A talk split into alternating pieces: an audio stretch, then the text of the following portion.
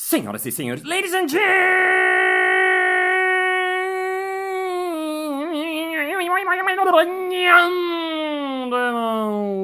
mesdames e messieurs, guias turísticas e guios turísticos. Está começando mais um Balascast Música.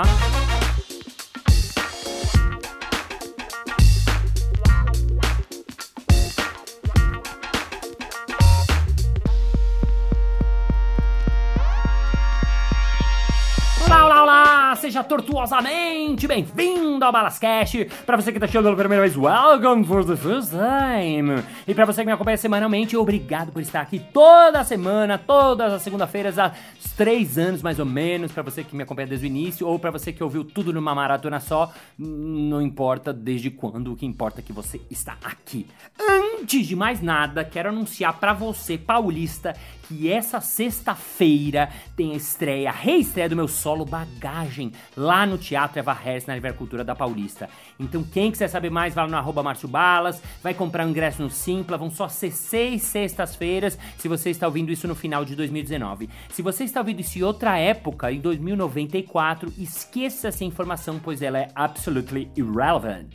Então vamos ao episódio de hoje que começa now.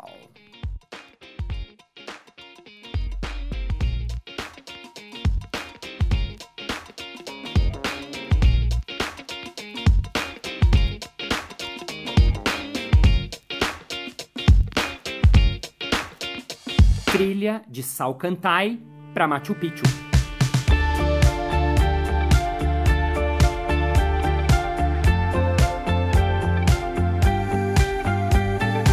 Há uns seis meses atrás, meu amigo Murilo Gama me falou: Balas, vai rolar a trilha para Salcantay, lá para Machu Picchu, que Tânia Mujica tá organizando, vamos com a gente? Essa informação ficou na minha cabeça, pensei, pensei, pensei, foi um convite desse por WhatsApp, meio vamos lá, vamos lá, meio uá, uá, uá, uá. E na hora não respondi nada, fiquei com aquilo na cabeça e tal. Alguns meses depois, a Tânia Mujica, que é uma amiga queridíssima, ela já foi minha coach, ela é uma, uma sábia, uma filósofa, ela trabalha com meditação, ela trabalha com coach para as empresas, ela trabalha com gestão empresarial, ensinando os empresários a serem mais incríveis. Ela é uma mulher daquelas uau, né? Que você tem vontade de ficar perto e ouvindo e conversando horas. Me mandou uma mensagenzinha falando: Balas, eu tô organizando um não retiro lá no Peru, chamado Lhamastê. Vejam vocês que não fui eu quem deu o nome, o nome já existia. As pessoas sabem que eu gosto muito de trocadilho e tal, mas o nome não fui eu quem dei, juro, juro que não fui eu.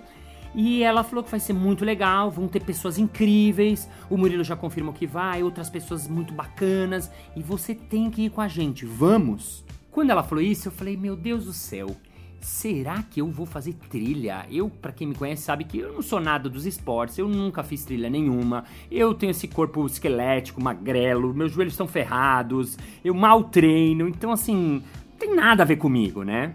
Eu agradeci o convite, falei, ah, tá, vou pensar, né? Fui gentil também, para não dar uma negativa de primeira, até porque eu sou um cara que trabalha com sim, né? Ah, dizer sim, você tem que estar sim pra vida, tá, tá aberto para tudo. Então aprendi que algumas vezes, ao invés de dizer não de primeira, você tem que opa, dizer sim para a proposta e refletir e pensar sobre ela. Passei a semana inteira com essa ideia na cabeça, com essa questão na cabeça, com essa coisa na cabeça, mas assim, eram 10 dias, é em outubro, né? Isso, o convite que ela fez foi no final de agosto, setembro, quer dizer, era dali um mês, e eu raramente tenho 10 dias livres para viajar no meio de outubro e tal. Quando eu fui olhar minha agenda, minha agenda tava com nove dias livres. Só um dos dias não estava livre, que era o primeiro da, da, da excursão, da expedição. E aí eu falei pra ela, ah, Tânia, então, mas esse primeiro dia eu não posso porque eu não tô livre, eu tenho trabalho. E ela me respondeu, ah, não tem problema, você chega um dia depois. Eu falei, ah, tá, legal, legal. Enfim, e segui com esse pensamento na, na minha cabeça. Vou falar uma coisa muito sincera para vocês. Eu não sei porquê, eu não sei de onde, eu não sei, assim, dizer, mas alguma coisa me chamou nesse momento que ela fez o convite. Racionalmente, eu não tinha por que ir. Mas alguma coisa lá no fundo falou: você tem que ir nesse negócio. Sabe quando tem alguma voz, alguma nossa consciência, universo, sei lá o quem da onde, você sente uma intuição de que tem que ir pra essa parada acontecer? E eu fiquei com aquilo na cabeça mais uns dias. Aos poucos eu comecei a me animar com a ideia comecei a achar legal o fato de você caminhar bastante, comecei a achar legal o fato de ter um desafio, comecei a achar legal de estar num grupo legal. Ela me falou, puxa, vai ter a Letícia, que é Tata Healer, vai ter o, o, Eugênio da Eduz, que é uma, um founder de uma, de uma empresa de cursos incríveis, vai ter a Carla, que trabalha na Dell, o Murilo Gun, que é seu amigo, o Fernando, que é engenheiro de elementos, o Rodrigo, que é um expert em programação e coisas internéticas, o Júlio, que é um baita diretor de cinema, a Marcela, que trabalha com psicanálise e um monte de coisas de o Israel, que é meu filho, que é um moleque incrível de 16, 17 anos, uma cabeça, a Vanise, a nossa guia, ela é demais. E aí eu comecei a me animar cada vez mais e praticamente na minha cabeça decidi que eu ia. Quando eu comecei a olhar a internet e quando eu contei pro meu amigo Fernando, ele disse assim: Balas, você vai fazer a trilha de Salcantai? Eu falei: É, tô pensando, por quê? Ele falou: Não, que essa trilha é uma trilha um pouco mais difícil, assim, ela não é uma trilha para beginners, para iniciantes. Quando ele me disse isso, eu fiquei desesperado. Porque esse meu amigo Fernando é um amigo que é, faz montanha, ele é mega esportista, ele faz, né? Ele tá no, no negócio lá, diferente de mim, que sou um mané. E aí, quando eu comecei a olhar melhor as, as, os reviews na internet, os caras contando da trilha, eu descobri que essa trilha, diferente da outra trilha, que é a trilha tradicional, é uma trilha mais difícil, porque você caminha mais, né? O todo a trilha inteira são 70 quilômetros, são 4.630 metros de altitude. É difícil, ela é bem hard, assim, né? Ela não é uma trilha assim, ah, um qualquer um vai, tá? Ela não é uma trilha para sedentários, por exemplo. E eu não sou um sedentário, mas sou praticamente um, né? E aí eu comecei a ficar assustado, desesperado, com medo e passei três dias inteiros com essa dúvida na cabeça: vou ou não vou? Vou ou não vou? Vou ou não vou? Eu coloquei um post no Facebook dizendo assim: Alguém mané já fez a trilha de Salcantai? A minha amiga Lisandra Rachui, que é uma ex-aluna minha, que virou minha amiga depois, e é que nem eu, mané, baixinha, não é esportista, mas balas, você tem que ir, você tem que ir, você tem que ir. E ela foi a primeira pessoa que me animou. Outra pessoa que me respondeu foi o Gustavo Ziller. Ele respondeu no meu post. Só que o Gustavo, para quem conhece, sabe que ele faz montanhas, já fez Himalaia, já fez as maiores montanhas do mundo. Ele é um montanhista, mega ultra profissional. Mas ele mandou uma mensagem que eu achei muito legal. Ele me respondeu o seguinte: Camarada, é, é a rota clássica de Salcantay que vocês vão fazer. Ô Márcio, é o seguinte, cara, não existe essa de que é fácil para uns, difícil para outros, complicado, simples, etc. Tá? É, na montanha, isso aí é tipo lenda, sabe? É, todo mundo sente, não tem jeito, tá? Não tem jeito. É óbvio que quanto mais preparado você tiver, menos você vai sentir. Mas você sente, cara. É, montanha é um lugar que vai te tirar do microconforto o tempo inteiro, tá? Então, a primeira grande coisa que eu preciso te falar é isso, assim, hum, se prepare para o pior. Você pensa que você vai sofrer para caralho, que você minimiza o, o, a ansiedade, entendeu? Esse é o primeiro ponto. A montanha vai te tirar do microconforto o tempo inteiro. Uau! Nada com alguém como alguém sábio para falar coisas sábias. E aos poucos eu fui tendo um dilema cruel: vou ou não vou? Vou ou não vou? Eu tinha um exame do coração que eu tinha que ter feito há três anos atrás que eu não fiz. E eu falei, ah, já sei, vou fazer um exame do coração, porque se meu coração não estiver bom, aí eu não vou. Aí fui lá, fiz a porra do exame do coração e meu coração tava ótimo. Aí as datas deram certo. Aí a Lisandra falou, vai. Aí todo mundo que eu, eu perguntava, falava, vai, vai, vai. Eu fiquei numa dúvida, dúvida, dúvida, até que eu tomei a decisão mais forte do que eu. Porque racionalmente eu não queria ir. Meu amigo Ivan Kreis falou, mas por que você tem que ir? Eu pensei, eu não tenho que ir. Mas não sei porquê, eu vou. E assim, eu entrei no grupo, comprei a minha passagem e lá fui eu para a minha preparação.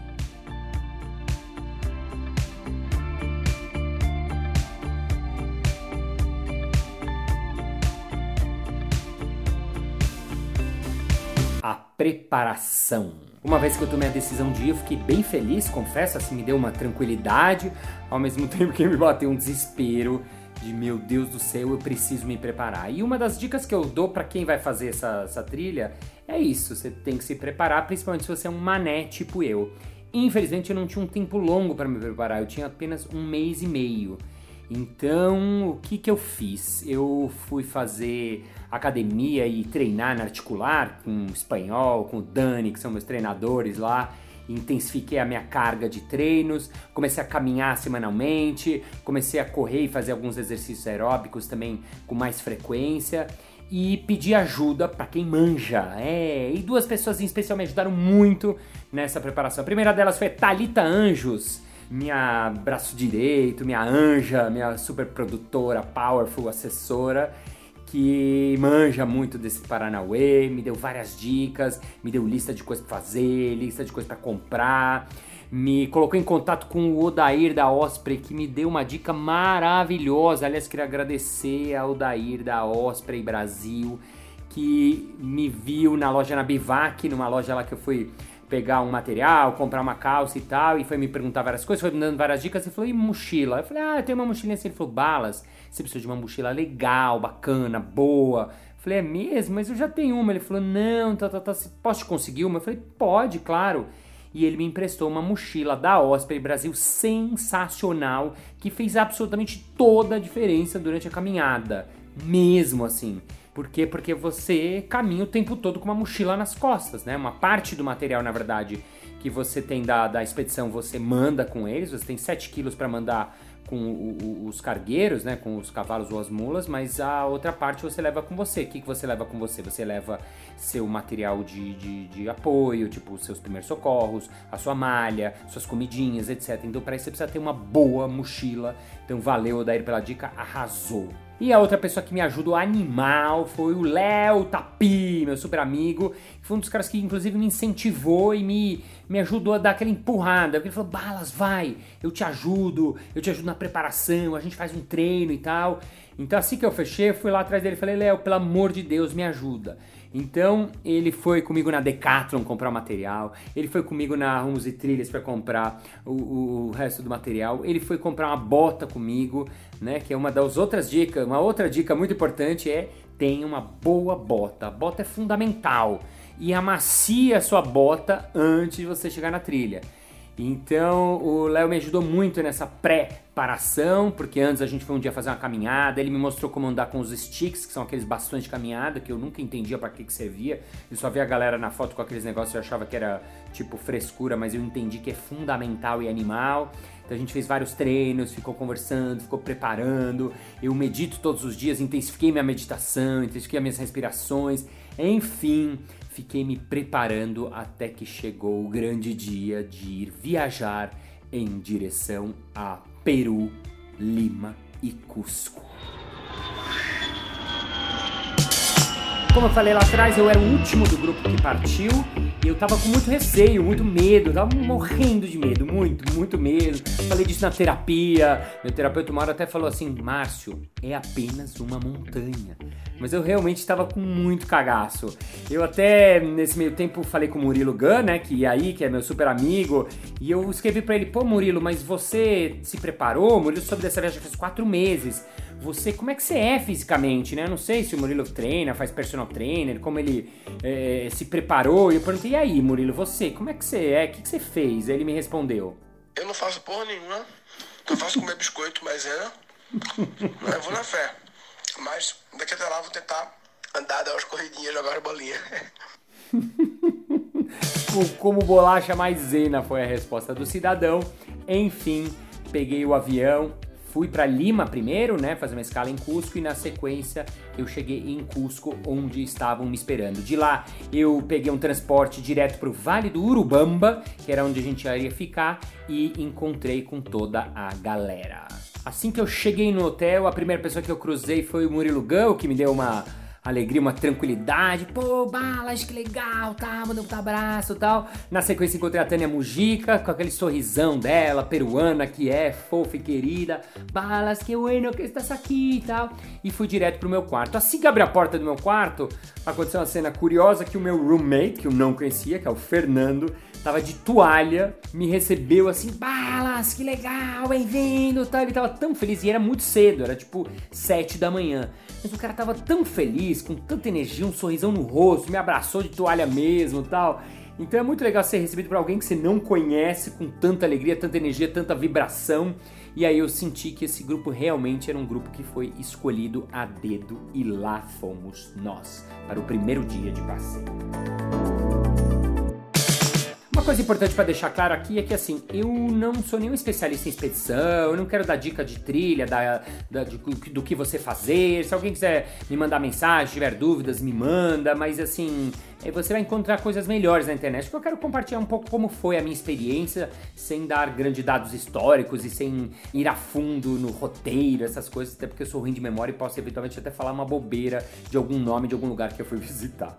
Enfim, a gente foi passear no mercado de Pisa, depois uh, fizemos umas compras, depois vimos umas lhamas, demos, depois demos um rolê e à noite já aconteceu uma coisa muito legal que a gente fez um ritual. Foi um ritual com a Marcelo e o Davi, dois caras de lá do Peru, que fizeram uma coisa tão linda. Ela veio com várias ervas, uh, vários temperos, várias coisas típicas deles lá. Colocaram um, um, fogo, umas ervas, queimaram umas ervas, purificaram tudo, fizeram uns cantos. E aí ela perguntou: alguém quer fazer alguma reza, algum agradecimento? E um a um do grupo, quem queria, aos poucos todo mundo foi foi agradecendo, foi falando coisas bonitas para as pessoas que ama. E é muito louco, né? Eu sou cada vez mais encantado e apaixonado por todo e qualquer tipo de ritual, né? Esse ritual foi feito para Pachamama, né? Para Mãe Natureza, uh, ah, para o universo. E, é, e, foi tão simples, mas tão profundo. Fiquei emocionado, já chorei nesse primeiro dia. Então, enfim, né? Viva os rituais. Tomara que você que está ouvindo aí, faça e, e, e, presencie cada vez mais rituais em sua vida, porque eu acho que eles valem para tudo, para todos e todos os tipos, de todas as religiões, todas as crenças estão valendo e são muito legais. Assim terminava o nosso primeiro dia e fui dormir feliz, pois estava com boas vibrações.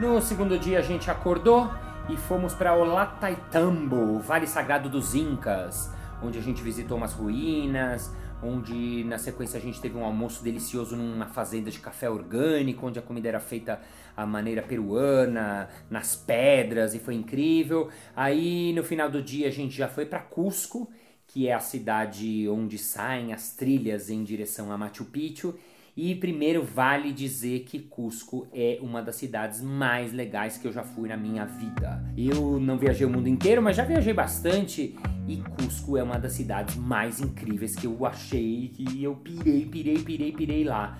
Por quê? Porque Cusco é uma cidade histórica, ela é linda de morrer, ela é toda antiga, ela tem gente do mundo inteiro, então você ouve pessoas falando línguas diferentes em cada esquina, em cada lugar. Tem bares incríveis, tem restaurantes incríveis, tem museus maravilhosos, tem umas montanhas ao redor dela. É uma cidade assim que eu fiquei muito pouco tempo, fiquei três dias só, e é uma cidade para ficar muito, muito, muito, muito mais tempo. Enfim, se você puder ir a Cusco, vá, porque é uma das cidades mais incríveis do planeta Terra mesmo. Enfim, a gente teve apenas o tempo da noite para dar uma voltinha na cidade, para comprar as últimas coisas, né, lá na cidade de de Cusco, como é a cidade que fica do lado de Machu Picchu, dos caminhos que saem de lá, né, das trilhas que saem de lá, então tem lojas que você aluga coisa, aluga saco de dormir, aluga bastões de caminhada, compra roupas, compra segunda pele, compra anorak, compra tudo que você precisa para trilha. Todo mundo se preparou e a gente foi dormir cedinho, pois às quatro e meia da manhã acordaríamos no dia seguinte. Acordamos na madrugada, entramos na van, viajamos por cerca de uma hora e meia, duas horas e finalmente chegamos no início da nossa caminhada. Lá, o nosso guia explicou um pouco como ia ser. Eles montaram um café da manhã delicioso pra gente isso foi uma coisa que me impressionou muito. A comida era de uma qualidade assim fenomenal. Eles montaram ali uma barraca lá no meio da, do nada, assim, no meio dela nada. Era o lugar do início da trilha, quer dizer, então não era tinha uma cozinha, não. Montaram lá um café da manhã delicioso. Fizemos a nossa roda, olhamos uns para os outros e iniciamos a nossa caminhada. Bom, eu preciso contar uma coisa para vocês. Logo nos primeiros 100 metros, eu juro, a gente subiu mais ou menos 100 metros. Eu já não conseguia mais respirar. Foi uma coisa impressionante. Por quê? Porque você quando está na altitude e lá eu chutaria que a gente estava ainda em 3.300 metros, alguma coisa assim era a nossa altura lá, e você tem menos oxigênio. Tem menos oxigênio, você tem menos ar para respirar. Então você cansa muito mais. Então a gente andou um pouquinho, eu já estava exausto, exausto. Eu falava, meu Deus do céu, como é que eu vou andar quatro dias? Como é que é? Minha cabeça começou. Eu, calma, calma, calma. Eu já usei a técnica de ir no pelotão da frente, que isso é uma coisa que eu saquei é, é, rapidinho, porque quando você vai no pelotão da frente, o pelotão da frente, à medida que ele chega no primeiro ponto de parada para dar uma descansadinha, ele descansa e as pessoas vão chegando, chegando, chegando, chegando. Quando chega o último, aí parte de novo a expedição. Então, o primeiro que chega, ele é o que mais descansa. E o último que chega é o que menos descansa, porque assim que ele chega, todo mundo chegou, ele já recomeça a andar. Então, eu já fui com o guia ali na frente, logo nesse começo, mas vi que o negócio não ia ser brincadeira. Uma coisa que era muito impressionante já no início da trilha é que à medida que você vai caminhando, você vai entrando nas montanhas, nas Apu, né, que eles chamam montanhas ou divindades, e você vai vendo as várias montanhas ao redor. E é um cenário muito impressionante. E isso ajuda muito, muito, muito, muito, porque você, não sei, tem uma energia muito forte que vem dessas montanhas. Você tem um cenário maravilhoso. A montanha de Salcantay, que é a montanha que a gente também vê ao longe durante a, a caminhada, ela é uma montanha que está coberta de neve. Então você vê um cenário de montanhas maravilhosas, depois no meio dessas montanhas, uma montanha de neve. Então é um cenário muito, muito, muito lindo. Mas à medida que a gente ia caminhando, cada vez mais eu ia ficando mais cansado. Caminhava, caminhava, caminhava. Depois de caminhar um quilômetro, eu já estava assim, exausto de um todo. E vale dizer que não era só eu, hein? Não é que só eu era o, o mané do grupo, não. Ah, todo mundo ficou muito cansado porque você não está acostumado a caminhar sem ar. É muito difícil mesmo, não é brincadeira. Enfim, então caminhamos um quilômetro, dois quilômetros, três quilômetros. A gente parava a cada, não sei, a cada quanto assim, mas assim, chegou uma hora eu tava tão cansado, eu não conseguia nem mais conversar, eu não conseguia nem mais olhar para as pessoas assim. E eu tava concentrado assim, na minha cabeça muitas horas eu pensava: "O que que eu tô fazendo aqui? What I'm fucking doing here?" andando, andando, andando, andando. 3 quilômetros, 4 quilômetros, 5 quilômetros, mais ou menos 5 ou 6 quilômetros depois, a gente finalmente chega no lugar onde seria o nosso descanso, o nosso almoço. Ufa, graças a Deus, graças a Pachamama, chegamos no nosso primeiro ponto de parada.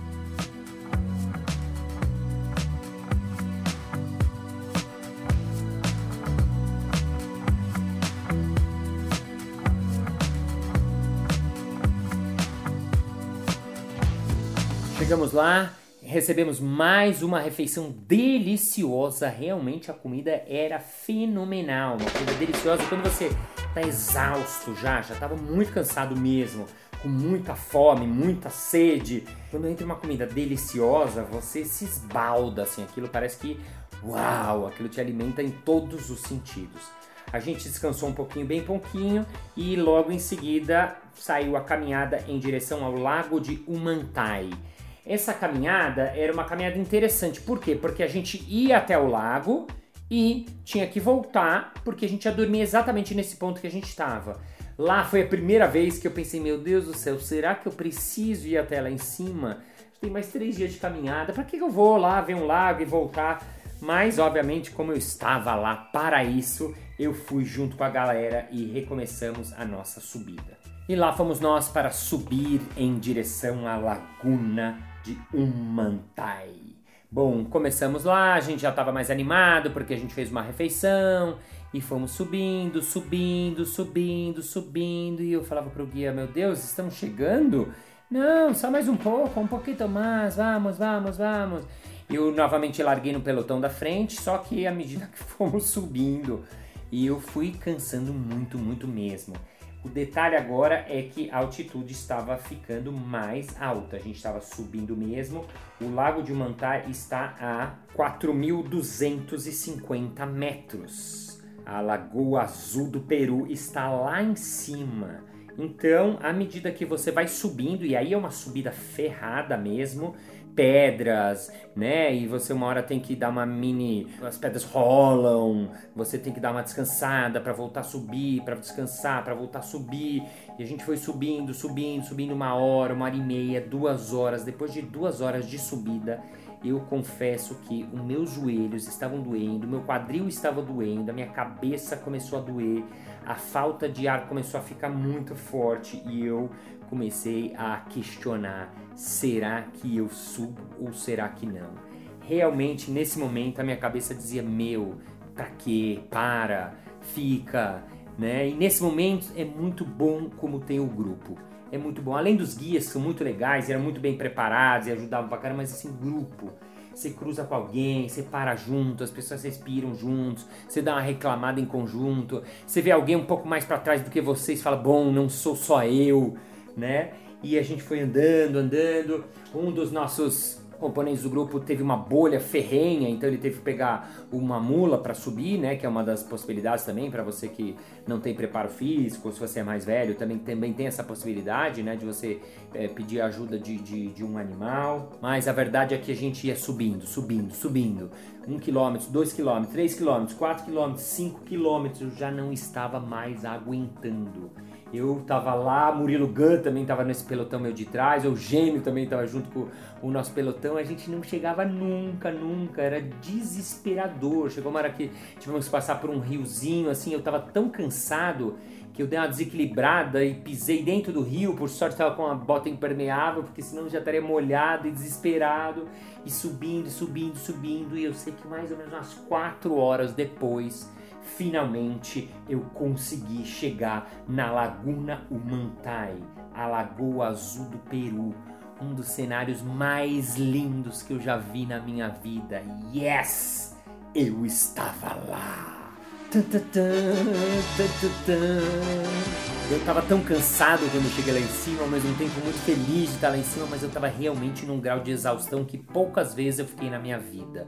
Eu sentei numa pedra e eu não conseguia sair de lá, eu não conseguia nem tirar foto, né? Você tá num lugar que era muito exuberante mesmo. Porque imagina uma lagoa a 4.200 metros, no fundo uma montanha de neve, é um dos cenários assim realmente mais lindos que eu vi na minha vida. Eu vou postar alguma dessas fotos no meu Instagram, no grupo que a gente tem no Balascast, que a gente tem no Facebook, mas realmente é um cenário alucinante. Mas eu tava tão cansado, mas tão cansado, e nesse momento eu sofri a, o tal do sorote, que é o mal de altitude. Eu comecei a passar um pouco mal, eu comecei a ter dor de cabeça muito forte, eu comecei a ter um enjoo muito grande.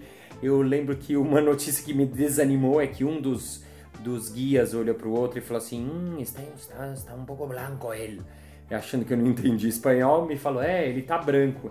Nisso, quando alguém de fora fala que você tá mal, eu fiquei mais mal ainda e comecei a ficar um pouco desesperado. Minha cabeça começou a acelerar. É nessa hora que a mente toma conta de você. E eu falava, meu Deus do céu, eu não sei nem como eu vou descer aqui. Eu tenho mais uns 4 km para descer, 5 para descer. E como é que eu vou sair daqui? O guia me deu lá um, um chá, uma folhas de coca. Ah, isso é uma dica muito importante para você que vai viajar um dia para lá.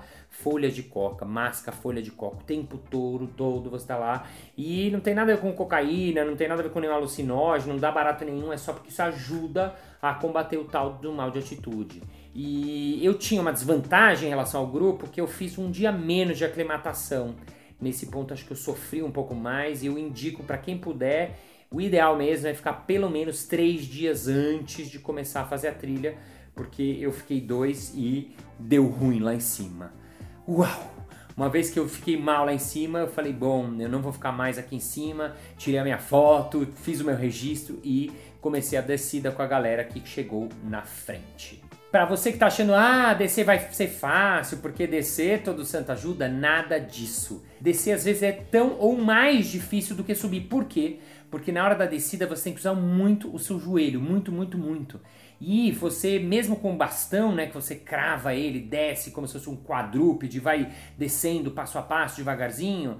É claro que a gravidade ajuda, tem a vantagem de você vai descendo a altitude, mas ao mesmo tempo o joelho machuca pra caramba. Chega uma hora seu joelho seu joelho começa a doer, pelo menos o meu e o de todo mundo, não é só porque meu joelho é mais ou menos, não. E, e, começa a doer mesmo, e você vai descendo, descendo, descendo, descendo, e descendo, e descendo, e descendo, e descendo, e parece que não vai acabar nunca, e descendo, e descendo, e descendo, e algumas horas depois, 17 quilômetros depois, eu estava de volta ao acampamento, terminando esse primeiro dia de caminhada. Eu cheguei pessoalmente, aí falo de mim, uh, num grau de exaustão muito grande. Talvez foi um dos dias que eu fiquei mais exausto em toda a minha vida, mesmo por conta da altitude, dos dias que eu tinha dormido pouco anteriormente, desses 17 quilômetros de caminhada, de subida, de descida, de emoções, de ar rarefeito, de falta de ar, de cansaço físico, psicológico, mental. As pessoas todas no meu grupo, na verdade, estavam muito exaustas, né? A gente ia fazer inclusive uma roda de compartilhar no final e essa roda foi suspensa pela, pela Tânia, né? Que era de certa maneira a nossa líder espiritual do, do grupo. E eu cheguei num estado muito ruim mesmo, tão ruim que eu não fui nem pra janta, fui direto pro meu quarto. Eu precisava tomar um remédio imediatamente. Eu não gosto de tomar remédio, mas eu falei, pelo amor de Deus, eu preciso de um remédio. E comecei a meditar e concentrar e tentar acalmar minha mente, porque nesse momento eu pensei seriamente que talvez não fosse possível continuar. Vale dizer que assim, lá era o primeiro ponto que dava para voltar para a cidade, porque lá era um lugar onde o carro chega. Inclusive, se você não quiser fazer a trilha inteira e quiser fazer apenas o passeio da laguna, é um passeio que vale muito a pena. Você sai de Cusco, vai até lá, contrata uma agência, sobe, desce, é um passeio de um dia inteiro que é animal, que é alucinante. Então eu já estava muito feliz, já estava mega satisfeito, já tinha caminhado 17 quilômetros. Para mim, assim, não tinha problema de desistir, porque assim, chegou uma hora que era realmente um estado de calamidade pública pessoal minha. Então eu fui pro meu quarto, deitei e fiquei pensando: será que eu vou ou será que eu volto? Fim desse episódio now.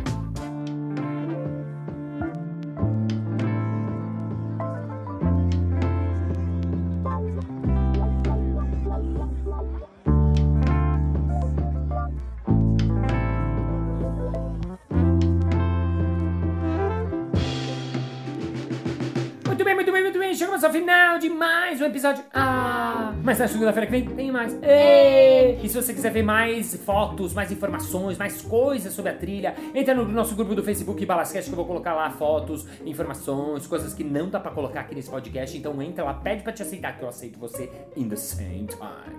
E vamos agora ao nosso momento merchan.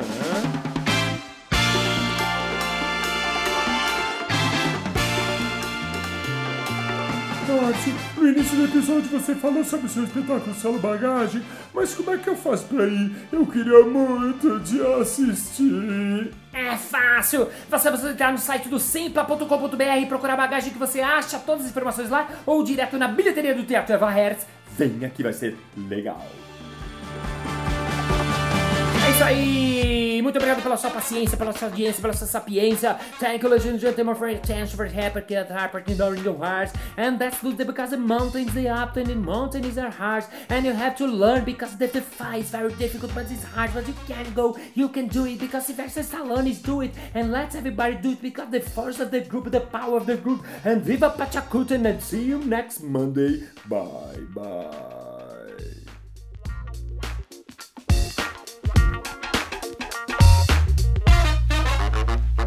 A laguna de Humantai é uma lagoa. A laguna é uma lagoa, não. A laguna é em espanhol. O importante é que São Cal... De novo. Salcantai legal. Se Salcantai legal. Não, não, não, não, não. Tiramos.